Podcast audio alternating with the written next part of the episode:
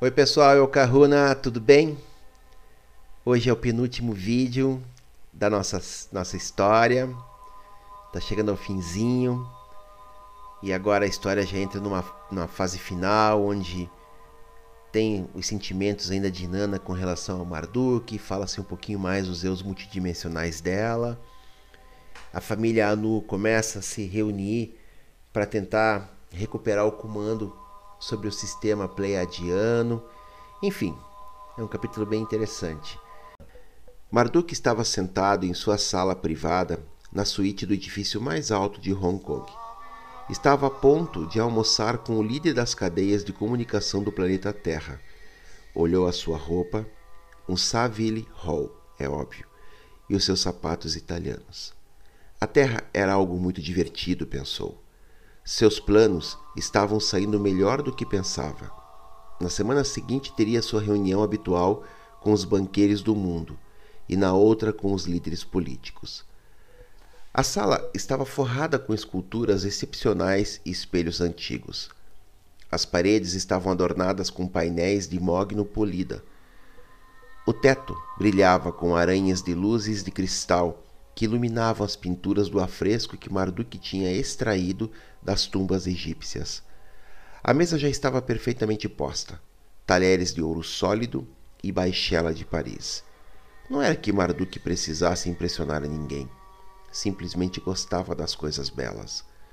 Durante os séculos, Marduk se dedicou a converter-se em um conhecedor de tudo o que a terra tinha para oferecer. Atrás dele, e de joelhos, esperavam seis concubinas muito belas, prontas para lhe servir em qualquer momento. Se por acaso deixasse cair uma migalha durante o almoço, uma das garotas a atirava imediatamente da toalha branca com uma paleta de prata. Nas portas havia quatro guarda-costas, com outros dois do outro lado de fora. Todos tinham treinamento de ninjas, mas só por diversão. Marduk adorava fingir que era uma estrela de cinema. Desfrutava dos filmes violentos com muito sangue e cenas de artes marciais. Depois de tudo, era seu mundo e podia jogar de qualquer modo que quisesse. Muito em breve, já não se discutiria quem tinha o direito a controlar a terra. Marduk assumiu ela. O poder pôde, contudo, e o planeta lhe pertencia por direito sempre tinha sido capaz de dominar a seu pai Enki.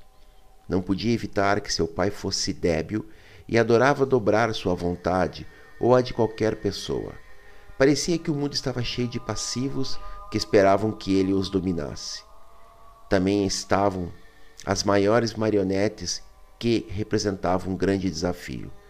Por último, estava a maioria que requeria um pouco de lavagem de cérebro por meio de propaganda. Uns poucos tinham sido torturados, mas quase todo mundo cedia. Neste almoço se discutiria o assunto da programação e lavagem de cérebro. Marduk queria mostrar a seu hóspede, o presidente das cadeias de comunicação, quem era o chefe. Lhe encantava amedrontar os seus empregados. Era como seu entretenimento e ultimamente tinha estado muito aborrecido. O ano 2011 se estava aproximando muito lentamente e ele queria que essa federação intergaláctica se afastasse de seu caminho para sempre. Ele sabia sobre as intenções de seu pai Enki e dessa bruxa Inanna para despertar a espécie humana. Sabia que eles e outros membros de sua família pleiadiana queriam provar à federação que os humanos podiam, através de seu próprio livre arbítrio, ativar os genes adormecidos e tomar seu lugar como iguais na galáxia, não mais como escravos. Marduk tinha seguido cuidadosamente o rastro de todos os dados dos Zeus multidimensionais projetados. Não tinha sido grande problema frustrar seus tristes intentos de acreditar em si mesmos. Se suas próprias paixões não os destruíssem, ele facilmente poderia encarregar-se de que um de seus agentes os eliminassem. A história como ele a tinha moldado permitia muitas ondas convenientes de histeria, todas desenhadas à perfeição para extirpar qualquer pensamento original. Enquanto os humanos acreditassem que eram impotentes, podiam ser treinados para adorar a Marduk em todos os seus disfarces. Como os humanos sempre procuravam ajuda e consolo fora deles, permaneciam débeis e vulneráveis às engenhosas manipulações de Marduk. Sua nova ideia de uma cadeia de comunicações era a melhor que tinha inventado até agora. Em silêncio, se felicitou a si mesmo.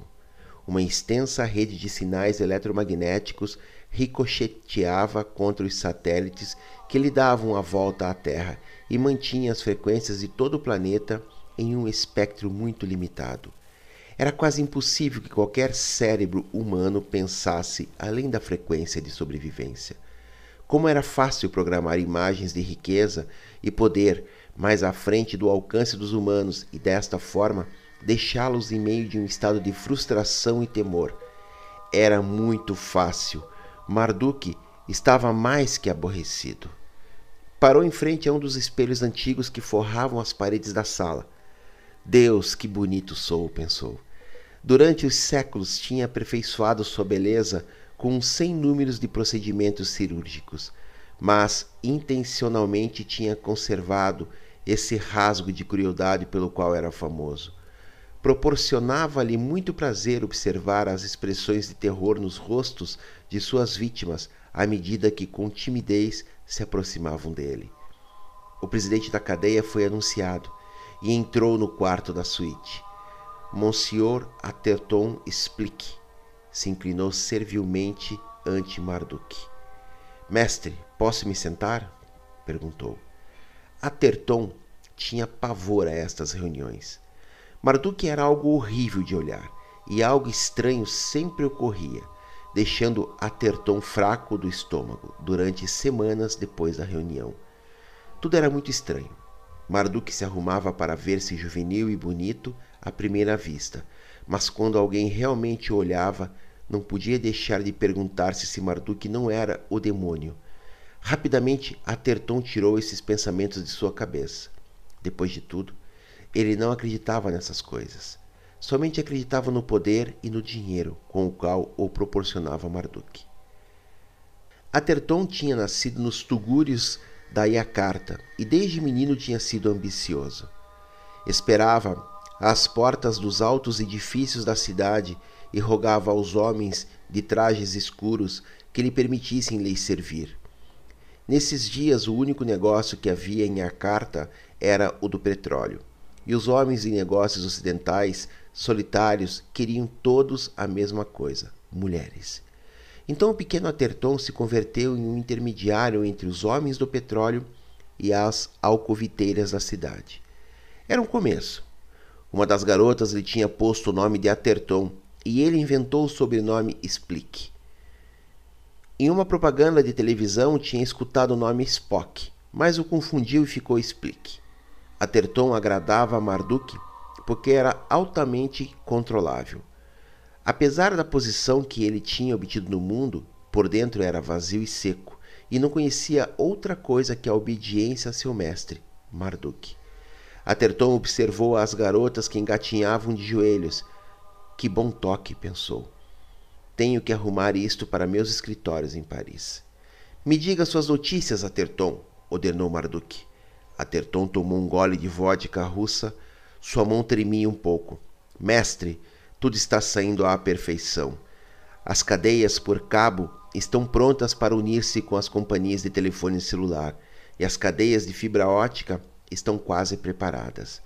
Marduk estava construindo um novo halo eletromagnético por debaixo da Terra para assegurar seu controle em caso de que alguma nave estúpida da Federação decidisse derrubar seus satélites.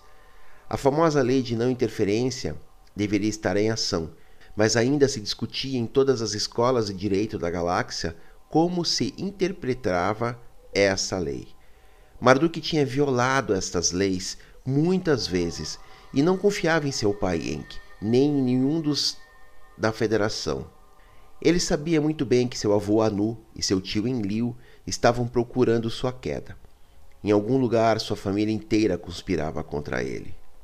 Quando Marduk se apoderou da Terra, também se apoderou do planeta Nibiru Este pertencia a Anu e a terra tinha sido entregue aos seus filhos Enki e Enlil. Marduk surpreendeu a todo mundo quando conquistou todo o sistema pleiadiano com seus extensos exércitos de clones, todos desenhados para parecer-se com ele. Passou séculos criando esses batalhões de guerreiros clones em um planeta secreto. Ninguém se deu conta, até que foi muito tarde para detê-lo. Agora não ficava ninguém que lhe enfrentasse, com exceção da Federação. Quanto ao intento de lhes devolver aos humanos seu nível genético, Marduk pensava que nenhum dos humanos escravizados teria a petulância de enfrentá-lo. Esse plano era muito ridículo e nem sequer merecia sua atenção. Ainda odiava essa bruxa inana e recordou o dia de seu julgamento faz muito tempo. Toda a família de Anu se reuniu para julgá-lo. Foi acusado de transpassar os limites e de assassinar a seu próprio irmão, Dumuzi, que por acaso estava casado com essa fêmea ambiciosa, Inanna. Marduk sabia que Inanna queria controlar o Egito e estava manipulando a seu adoentado marido com esse fim. A Marduk não importou em absoluto ter feito degolar a seu irmão, mas sim lhe incomodava que Inanna tivesse sugerido que o enterrassem vivo na pirâmide e que toda a família tivesse estado de acordo. Inclusive agora recordava o som das enormes pedras quando caíam em seu lugar e selavam sua tumba. A pirâmide era um preservador excelente, tivesse necessitado uma eternidade para morrer de fome ou de desidratação. A fúria e a raiva desta experiência tinham mudado o ser de Marduk. Depois desse dia, não era o mesmo. O rogo fervoso de sua esposa e de sua mãe convenceram a seu pai Enki de que falassem com a Inanna para que ela o soltasse. Ela o fez e lhe ordenou que se desculpasse para piorar as coisas, Inanna lhe ordenou que fizesse oferendas em seus templos. Mais tarde, Marduk se deleitou destruindo esses templos e assassinando as sacerdotisas que havia dentro deles. Marduk tinha ganho. Uma e outra vez tinha derrotado a Inanna. Tinha desfrutado da degradação e submissão de todas as fêmeas no planeta. Com a chegada dos meios maciços de comunicação eletrônica, tudo ainda era mais fácil. Marduk jubilosamente pensou em todas as mulheres da terra sentadas em sofás, grudadas em seus televisores, querendo desesperadamente ser tão lindas ou ricas como os androides que diariamente desfilavam ante elas. O desejar, o que nunca lhes poderia proporcionar felicidade, rompia seus espíritos e lhes drenava toda a sua força de vida. Marduk se sentia muito satisfeito. Todas essas telenovelas patéticas, todas essas almas desesperadas lhe encantavam muito. Me diga, Aterton, já está preparando os planos com mais canais de televisão para vender produtos? Sim, mestre, para o ano 2006. A metade da programação será totalmente dedicada ao consumo de bens materiais a gente trabalhará mais e mais por menos dinheiro e quererão mais e mais por coisas que não poderão comprar. Que maravilha! exclamou Marduk. De vez em quando não podia evitar emocionar-se com seu próprio gênio. E como vai a alteração da percepção do tempo?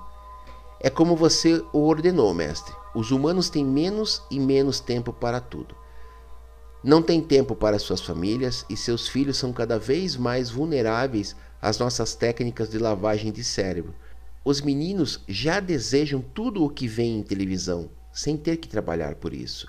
E o melhor de tudo é que ninguém tem tempo para pensar ou fazer perguntas.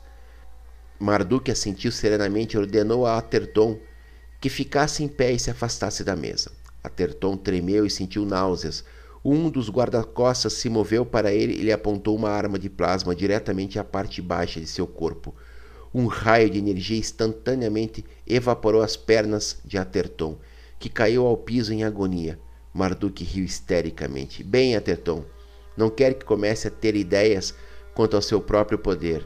É meu escravo por completo. Nunca o esqueça. Posso fazer que lhe matem e que façam um clone de ti em um minuto. As portas da sala se abriram e uma equipe de cirurgiões entrou para levar Aterton e reparar suas pernas desvanecidas. Marduk estava seguro de que este doente tinha entendido a mensagem. Aterton se lamentou quando o colocaram na cadeira de rodas. Marduk ordenou que lhe servissem um almoço. Que lástima que Aterton não podia ficar para desfrutar dessa deliciosa comida. Fazendo uma careta de satisfação, Marduk levou à boca um fazão tenro, dourado inteiro, coberto de chocolate com ossos e tudo. Inanna despertou de um sonho horrível. Seus dragões guardiões a olhavam de uma forma protetora. Sonhou que estava coberta de chocolate e que o desagradável Marduk estava pensando em lhe dar uma dentada. Ela se estremeceu, levantou-se de sua cama e chamou Melinar à sua consciência. Este flutuou pelo quarto emitindo frequências tranquilizadoras até que Inanna e seus dragões estivessem outra vez calmos. Era bom ter um amigo para os tempos difíceis. Inanna se serve de um brand arturiano era um pouco cedo, mas o brinde desceu por sua garganta e esquentou todo o seu formoso corpo azul. Hoje era o dia em que Inanna e Enki deviam assistir à reunião da Federação Intergaláctica. Ela estava muito emocionada, não só pela importância de sua missão, mas também porque em segredo tinha a esperança de encontrar-se com um misterioso estranho que tinha visto na última reunião. Olhou toda a roupa que tinha em seu armário e não sabia o que vestir para impressionar aquele homem. Ela não sabia absolutamente nada sobre o estranho, só sabia que nunca tinha visto outro igual. Ele possuía um ar de força e de dignidade silenciosa que ajudava a aumentar sua beleza física. Na família de Nana não havia ninguém que se parecesse com ele, nem sequer Anu ou Enlil. Era alto, seu cabelo comprido, liso e prateado e seus olhos eram tão escuros como o céu noturno. Eram os olhos que brilhavam com humor. A Inanna parecia que havia diamantes dentro de seus olhos escuros, e ela desejava saber mais sobre esse homem. Viu-se a si mesmo olhando suas mãos.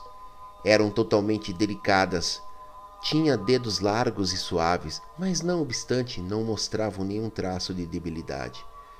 Ilana pensou que este era um homem que estava por cima das ascensões e descidas da vida.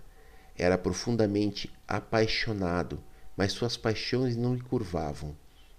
Seu aspecto disse a ela que ele via o humor da vida e de suas mudanças infinitas, que a vida por si mesmo o deleitava e que sentia compaixão por todos os seres sem importar em que estado de evolução se encontrassem. E Nana compreendeu que este homem sabia que era parte de toda a vida e que por causa desse conhecimento amava a vida em todas as suas partes infinitas.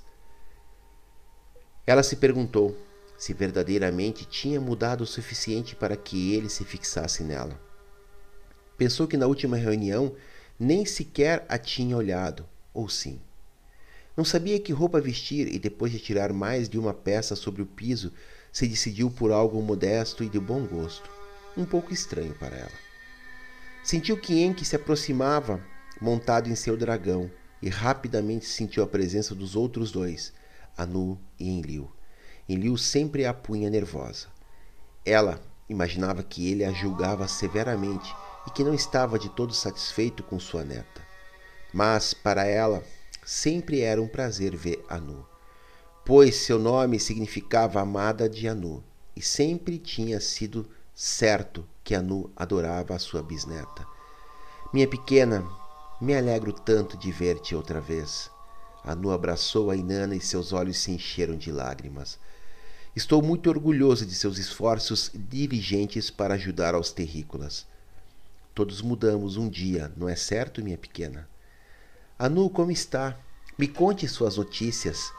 Inanna se inclinou graciosamente ante Enlil e perguntou por sua mãe, Ningal, e por seu pai, Nanar, o filho de Enlil. Enlil e Anu tinham estado reunindo suas forças no exílio em uma galáxia próxima e tinham estado olhando com muito interesse os experimentos de projeção dos eus multidimensionais no contínuo espaço-tempo da Terra.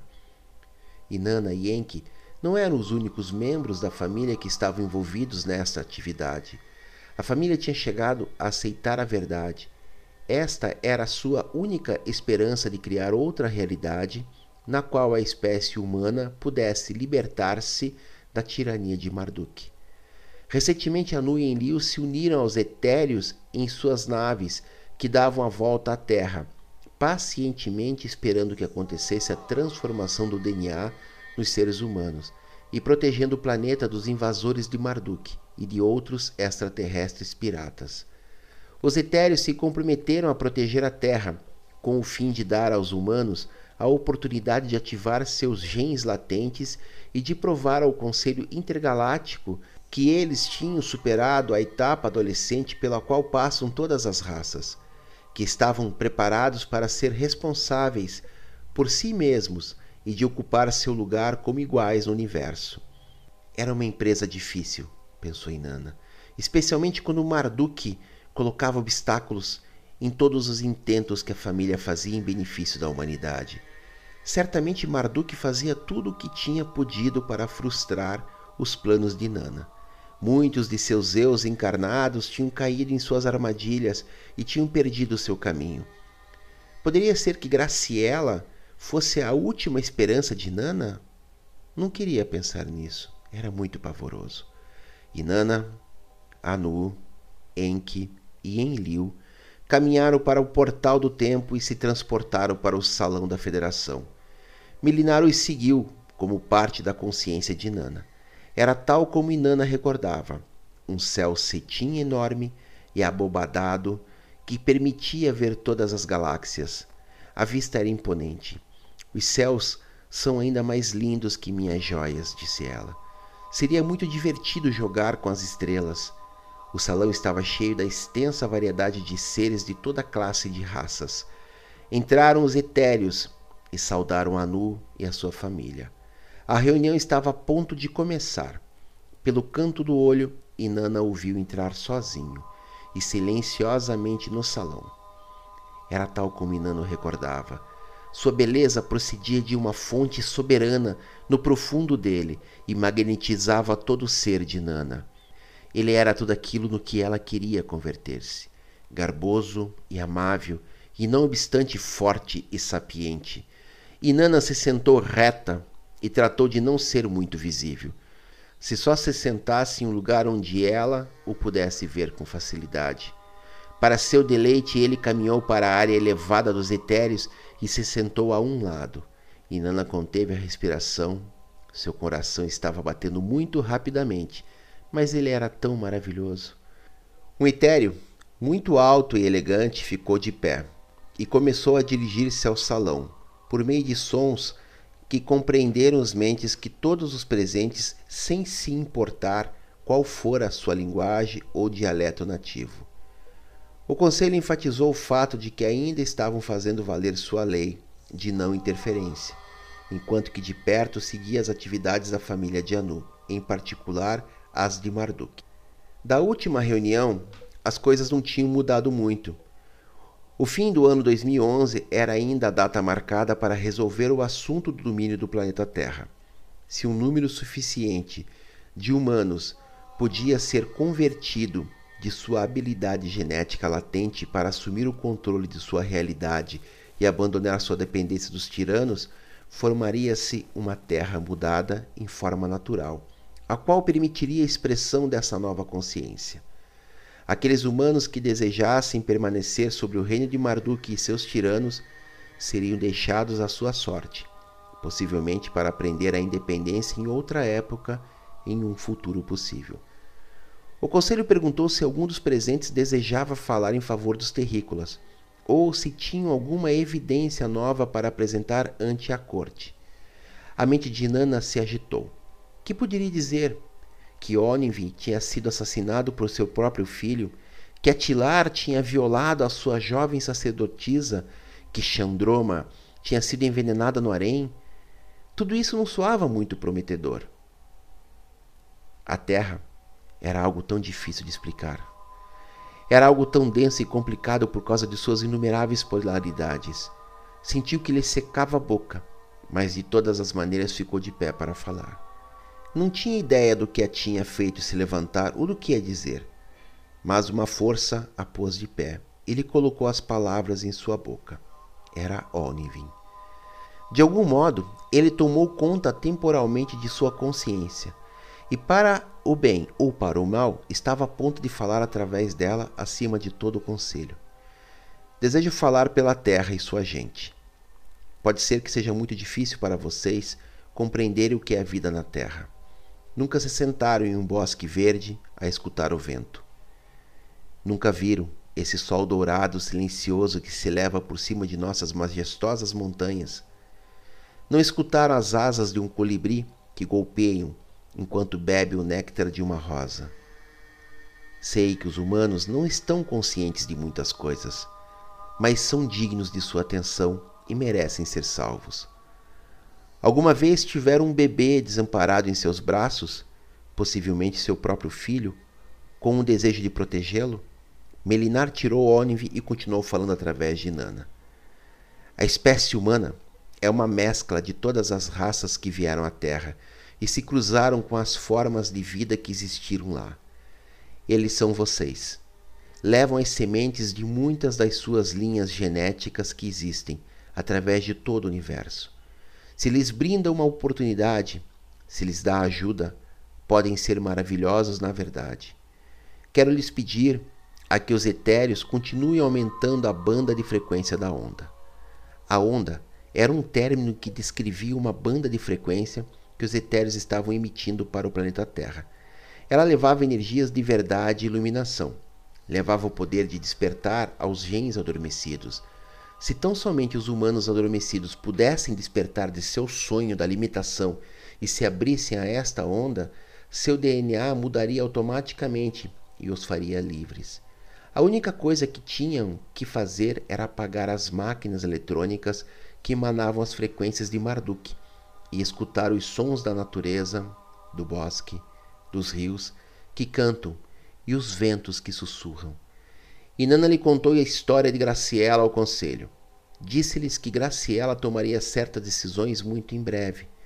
E Nana sabia que era uma probabilidade muito remota e que estava exagerando, mas era a sua única oportunidade. Possivelmente a história de Graciela animaria os etéreos a aumentar a frequência da onda. E Nana concluiu dizendo que realmente amava a terra e as pessoas que a habitava, e que ela e sua família estavam fazendo todo o possível para desbaratar os planos dos tiranos. Rogou ao conselho que continuasse lhes ajudando. Logo, Anu agradeceu aos etéreos pelo amparo à terra e pelo asilo que lhe estavam dando a Anu e a seu filho Enlil. Todo o conselho compreendeu que na situação da terra estavam envoltos não somente seus habitantes. Também se entendeu que se a espécie humana podia liberar a si mesmo, os efeitos da tirania que agora rondavam por todo o sistema solar pleiadiano diminuiriam. Anu e Enlil retornariam no tempo para liderar os líderes dos numerosos mundos pleiadianos e ajudariam na liberação de suas terras. Era hora de uma mudança no equilíbrio do universo. As forças da luz estavam prontas para vencer as forças da escuridão por um tempo. Era o fim do Kalitrampa, o fim de um período de jogo na mente do primeiro Criador. De retorno à casa, Inanna pensou em seu homem e se perguntava se a tinha visto. Tinha escutado ele quando ela falou? Oh, como poderia conhecer um como ele? Melinar riu bobamente enquanto fazia fulgurar seus brilhantes na mente de Nana, mas não disse nada. Ele estava aguardando o futuro da Inanna em um lugar secreto, porque agora era melhor que retornassem para Graciela. De sua cabana, Graciela observava o céu estrelado. O fogo ardia com vigor e seus cães sonhavam comodamente, sacudindo suas patas. Graciela ficou sem fôlego ante a beleza de uma estrela fugaz que caiu com o passar do céu noturno. Tratou de recordar o que isso significava. Acaso era boa sorte? Nesse momento, só pôde pensar em objetos voadores não identificados. Em 1975, ela tinha visto um OVNI sobre o Monte Shasta, na Califórnia. Não era estranho ver OVNIs nesse lugar. A gente os via todo o tempo, mas Graciela tinha visto a nave à plena luz do dia e não tinha esquecido dessa experiência. Ela tinha saído a caminhar com alguns amigos e logo decidiu seguir sozinha. Olhou o formoso céu azul claro e viu um disco grande, como de estranho, que flutuava por cima dela. Em vez de emocionar-se, ela sentiu pânico e a adrenalina se acelerou por todo o seu corpo. Neste mesmo instante, a nave subiu em forma vertical e desapareceu. Graciela correu para seus amigos e, com a voz entrecortada, lhes perguntou: Viram-no? Viram-no? Mas nenhum tinha visto nada. Somente ela tinha visto o OVNI nesse dia. Nunca pôde esquecer nem resolver este mistério, o qual a tinha obcecado depois. É óbvio que ela tinha lido todos os livros que tinha encontrado sobre os OVNIs e as experiências que outras pessoas tinham tido com eles, mas isso não pareceu ajudar. Muitas pessoas trataram de convencer de que só tinha sido uma imaginação, posto que a sua era muito viva. Mas ela sabia o que tinha visto nesse dia e ninguém pôde persuadi-la do contrário. Até mais estranhas eram as imagens que Graciela tinha pintado antes do avistamento e quando tinha escassos 16 anos. As pinturas eram de grupos de seres que se viam exatamente como os extraterrestres cinzas que mais tarde eram desenhados pela gente que dizia havê-los visto ou que tinham sido raptados por eles. Graciela se desgostou quando viu os extraterrestres cinzas de suas pinturas em um filme muito de moda e na coberta de um best-seller. Ela não recordava se a tinham raptado, como a muitos outros, embora tratou de recordar. Tampouco lhe inspiravam temor esses pequenos amigos cinzas. De uma forma misteriosa, todas as pinturas que ela tinha feito nesse período foram furtadas. Essas pinturas constituíam sua série mais popular. Deu-se conta de que seus olhos estavam cansados de observar as estrelas e os fechou. Em sua mente, viu-se voando pelo espaço, as galáxias lhe apareciam um zumbido, ou era o contrário? Ela sentiu que se aproximava mais e mais de um planeta em particular. Suas cores eram muito estranhas, algo assim como animação surrealista por computador, mas não eram cores da Terra. O planeta estava deserto, vazio de vida ou de seres viventes. Rapidamente se cansou dessas paisagens solitárias tão elegantes. Retornou ao espaço e sentiu que descansava dentro do que parecia ser sua nave privada. Havia uma cadeira reclinável que estava à frente de um painel de controle, mas tudo era escuro e escassamente iluminado na parte interior. A nave parecia funcionar unicamente com os pensamentos de Graciela e o ser no que ela se converteu, que pilotava esse veículo, e ela sabia exatamente como lhe dar ordens com a sua mente. A nave, como objeto material, desapareceu misteriosamente, dos arredores de Graciela e sua consciência começou a mover-se com facilidade através do espaço para explorar outro planeta. Este planeta tinha cores similares, mas havia grandes atoleiros de líquido e seres que tomavam forma a partir desses atoleiros. Os seres de líquido eram muito amáveis e amistosos. Ela sentiu que podia permanecer lá muito tempo e aprender deles. Graciela escutou uma voz em sua cabeça são os liquidianos. A aventura de Graciela tinha atraído a Atilar, já que este planeta era um de seus favoritos. Sorria a Graciela, saudava seus amigos e um por um os apresentava. Isto era muito para Graciela. Sentou-se desconcertada e assustou a seus cães. Tratou de recuperar o controle de si mesma e decidiu que era hora de ir para a cama e dormir um pouco. De vez em quando, as coisas apareciam muito pesadas e ela não podia as digerir. Foi para sua pequena cama e se acomodou debaixo das mantas quentes. Ou Ninvim apareceu para protegê-la. Chamou a atenção de Atilar e o acusou de sobrecarregar a pobre moça.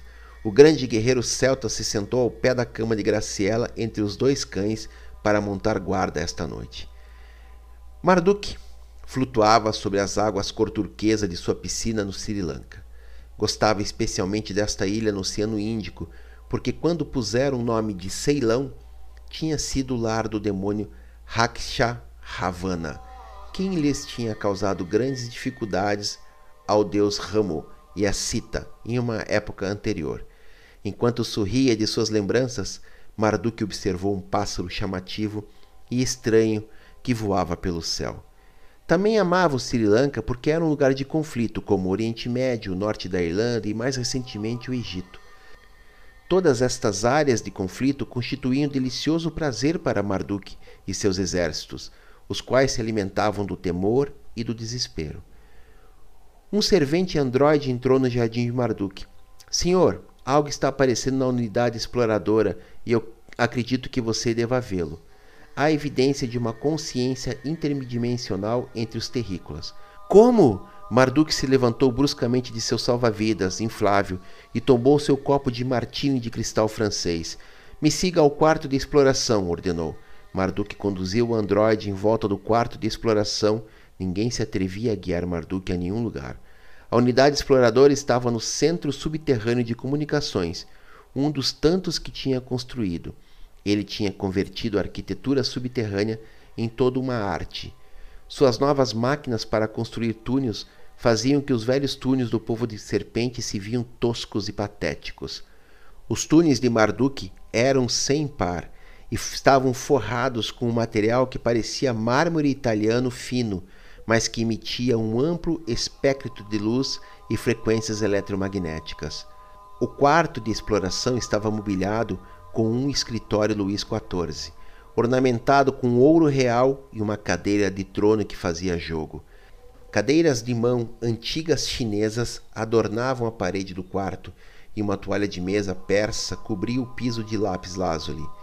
A unidade exploradora emitia um sinal que mostrava o lugar da consciência interdimensional.